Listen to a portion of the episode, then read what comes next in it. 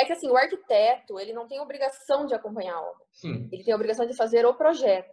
Se o cliente quiser contratar para ele acompanhar a obra, aí é uma outra parte. É o que eu falo, Uhum. projeto é uma coisa, obra é outra coisa. Bem-vindo a mais um Expresso do Arquiteto, um podcast que vai te fazer viajar pelo mundo da arquitetura. Eu sou Alex Fernandes e a convidada de hoje é a querida arquiteta Juliana Mânica. Então chega mais. Além do seu escritório, você tem outro negócio que é o boutique de arquitetura, né? Explica um pouquinho mais aí pra É. galera o que é esse projeto. Nossa, gente, é um projeto muito legal que a gente não lançou ele ainda é, Uhum. completo. Que a gente tá. São muitas coisas, são infinitas coisas, que cada hora a gente surge uma novidade, uma coisa que a gente está agregando. E a gente quer entregar assim. É basicamente uma associação de escritórios de arquitetura do Brasil. Eu recebo muitas mensagens de arquitetos recém-formados que não sabem por onde começar, não sabem como começar, não sabem quanto cobrar, não sabem como fazer uma proposta de valores e entregar para o cliente, não sabe o contrato de cliente, de projetos, não tem é, noção de, do que é uma planta de layout bem detalhada, o que o cliente gosta. E a gente fala que são mil experiências, assim, quando o cliente ele entra no nosso escritório. E como eles são três arquitetos, é eu, a Camila Borim e a Ana Carolina, Ana Carolina Ferreira. Quando a gente se uniu para fazer a boutique de arquitetura, a gente criou, pegou todos os padrões que deram certo nos nossos escritórios e, e juntamos. Por exemplo, o layout que vai ser o padrão da boutique, é o layout do meu escritório. O formato de apresentação de projetos vai ser do escritório da Camila. A parte de detalhamento de projetos de interior será do, do escritório da Ana. Então, é isso. A gente juntou vários materiais, a gente juntou todo assim.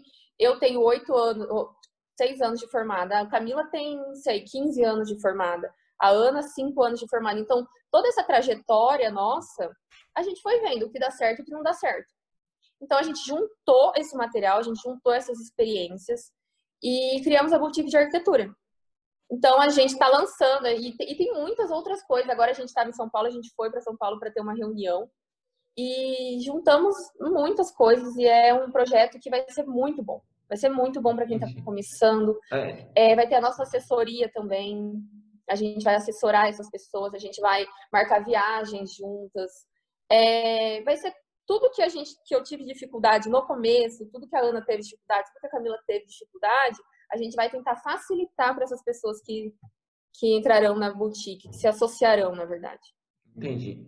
É, vai ser praticamente um, um grupo de network, então, basicamente. É isso. Isso, basicamente isso. E aí qualquer Seria pessoa vai poder se afiliar ou como é que vai ser? Vai ter uma seleção, É. ser convidados? Não, na verdade é uma seleção que a gente faz. As pessoas se inscrevem e a gente faz uma seleção. Por quê? Eu acho que tem que ter um nicho de, de, de profissionais, assim. Tem que ter Uhum. profissionais que realmente se enquadram no nosso, no nosso, no nosso perfil. Não adianta a gente pegar um, um arquiteto que não, não, tem o mesmo gosto que a gente, não tem os mesmos objetivos que a gente. Então, isso a gente faz uma análise.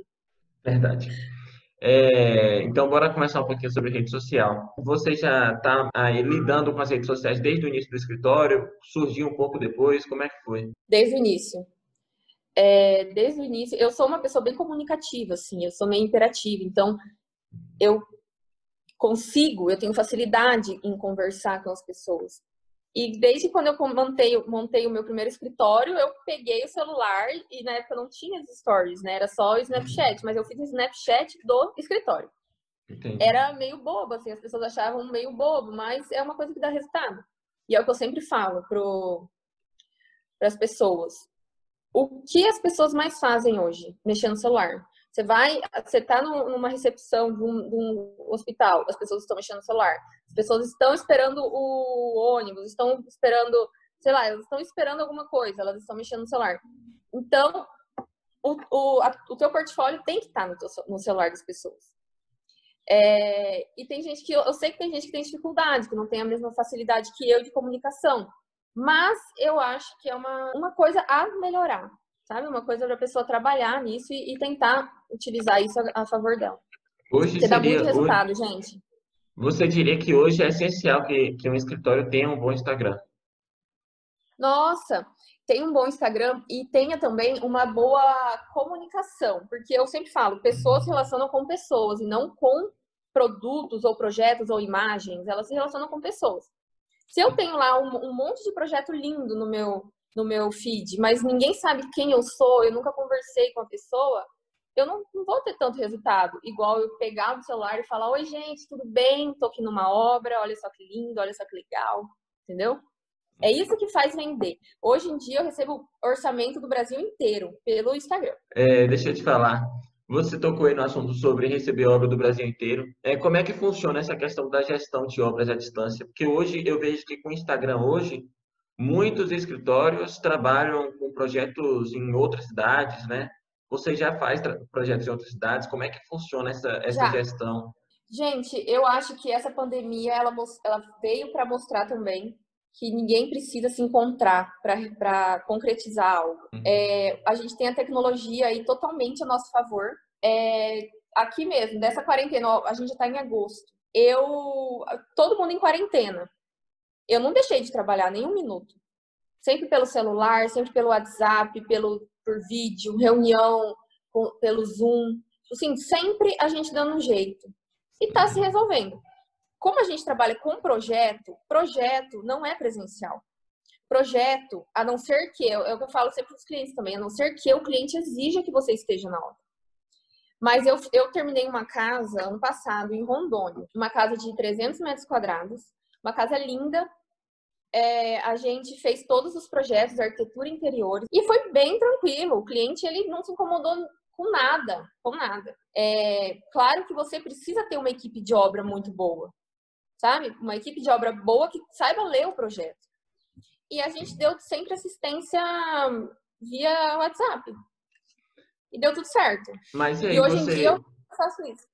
Você contata alguma, alguma empreiteira da cidade, alguma construtora? Porque como é que você faz para ter uma pessoa aí que vai não. acompanhar a obra no seu lugar? Não, é...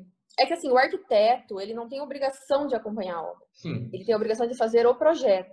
Se o cliente quiser contratar para ele acompanhar a obra, aí é uma outra parte. É o que eu falo, uhum. projeto é uma coisa, obra é outra coisa.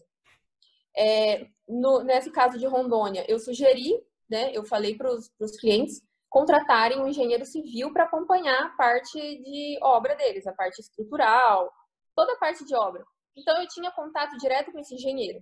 Ele tinha alguma dúvida, alguma coisa, a gente se comunicava e, e resolvia. Entendi. É, você falou aí sobre, sobre o fato da gente estar na quarentena e ter ficado ainda mais claro que é possível trabalhar à distância. Você acha que hoje é possível trabalhar de home office como arquiteto ou você acha melhor criar logo um escritório? Qual é a sua opinião Não. sobre isso? Gente, home office é vida. Sério. Home office, eu trabalhei um ano em Cuiabá com, com home office. Depois que eu terminei a sociedade, fiquei em casa. Olha, eu é porque eu moro numa cidade pequena. E assim, eu já tenho toda essa a minha estrutura e tal, mas hoje em dia, se eu trabalhasse numa cidade de São Paulo, eu, não, eu acho que eu não montaria um escritório físico. Até porque o meu cliente ele não vai ficar indo no meu escritório sempre. Em cidade grande, principalmente, porque o cliente pode, geralmente, são horas de carro até chegar no seu escritório. É, não é, não é viável. Não é viável. Eu acho que o mundo está se encaminhando para isso. Para uhum. as pessoas não terem que se encontrar, não terem que tipo, gastar tempo, combustível, poluir o meio ambiente, sabe? Para ir lá numa uhum. reunião. Então, eu acho que o mundo ele tá, ele tá indo para esse lado. Então, a gente tem que começar a, a, aprender a lidar com isso. E aí, veio o coronavírus agora e ano que vem, se vir outro. Então, a gente tem que se adaptar a isso. É, a gente já está chegando ao final da entrevista. Eu vou fazer aqui um, bate-bolazinho rápido com você. Eu vou fazer uma pergunta e você me responde é, de forma rápida, assim, ou uma palavra ou uma definição tá. simples. O que a arquitetura significa para você? Paixão. é, o que as redes sociais representam para você? É, representam vendas. e qual é a sua concepção de sucesso? ser feliz fazendo o que eu gosto, trabalhando. Uhum. Pessoal, chegamos ao fim de mais uma entrevista. Não se esqueça de curtir, comentar aqui sugestões para novos entrevistados e seguir a página, que ainda tem muita coisa pela frente. É, Juliana, foi um prazer ter você como nossa entrevistada, viu? Prazer foi meu, adorei.